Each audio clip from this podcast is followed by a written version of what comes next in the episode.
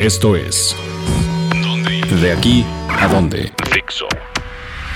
La recomendación de dónde ir esta semana en la ciudad definitivamente es la réplica de la Capilla Sixtina, que fue instalada el 8 de junio a un costado del Monumento a la Revolución en la Plaza de la República. Les cuento, los horarios de acceso es de 11 de la mañana a 8 de la noche. El boleto no cuesta. Hay dos formas de obtenerlo. Una, y que es la que les recomiendo porque todo es más ágil, es a través de la página superpase.com. Ahí entras, descargas tu entrada, te va a dar el horario en el que puedes ir, la imprimes y con ella llegas a la taquilla. Y la otra, puedes ir directo al Monumento a la Revolución. Tienen una taquilla ahí a un lado y máximo te pueden dar 5 boletos por cada persona. Y bueno, ¿qué pasa después? Aproximadamente vas a hacer 3 horas de fila. Sí, te lo tengo que decir de una vez para que vayas con mucha paciencia te lleves bloqueador solar porque gran parte del tiempo vas a estar a la intemperie o una gorra, lentes oscuros, vete muy preparado para estar un buen tiempo formado afuera, pero te garantizo que vale la pena. Baste mencionar que tuvieron que tomar alrededor de 3 millones de fotos para poder reproducir lo más fielmente posible la capilla sixtina que está en el Vaticano.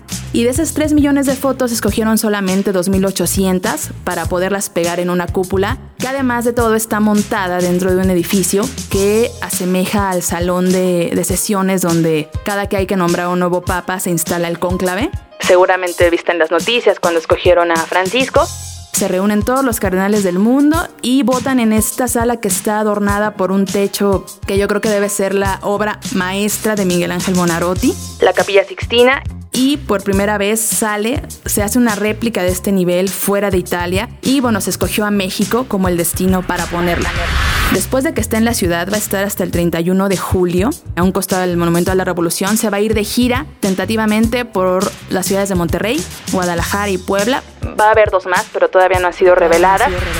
Y bueno, tips rápidos para que tu visita a la réplica de la Capilla Sixtina sea un éxito.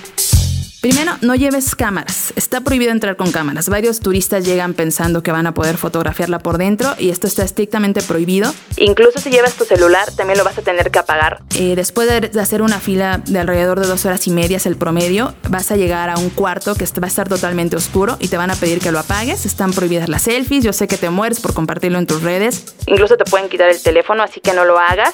Tampoco lleves tacones. Yo vi a varias niñas que iban muy entaconadas y estaba sorprendida viéndolas soportar dos horas paradas para poder entrar, pero en el momento en que se abren las puertas ya de la réplica, te los tienes que quitar y tienes que pasar descalzo. Entonces mejor ahórratelo, llévate ropa muy cómoda porque vas a estar parado mucho tiempo. Y bueno, a, a partir de aquí empieza la acción. ¿Qué ocurre? Lo último que, separa la enorme fila de la réplica de la Capilla Sixtina es una cortina negra de terciopelo.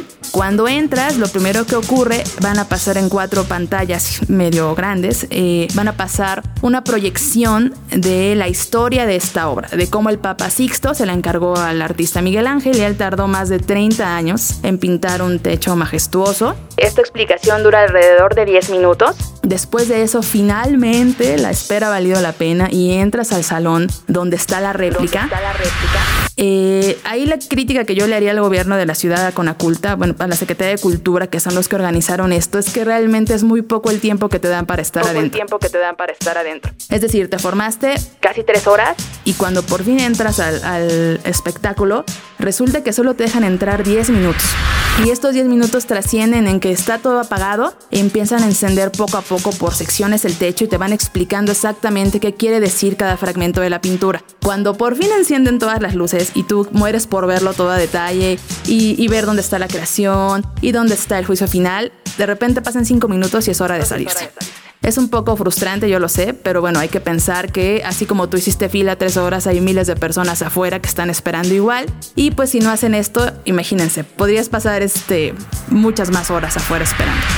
Eh, le repito, el 31 de julio se va, es de 11 de la mañana a 8 de la noche, la entrada es completamente libre y esto está a un costado del Monumento a la Revolución. No se lo deben perder. Para que nos cuenten cómo les fue a ustedes, cuéntenos su experiencia. En Facebook estamos como revista Donde Ir y en Twitter nos encuentran como arroba Donde Ir Web, igual en Instagram. Dixo presentó el podcast de la revista Donde Ir.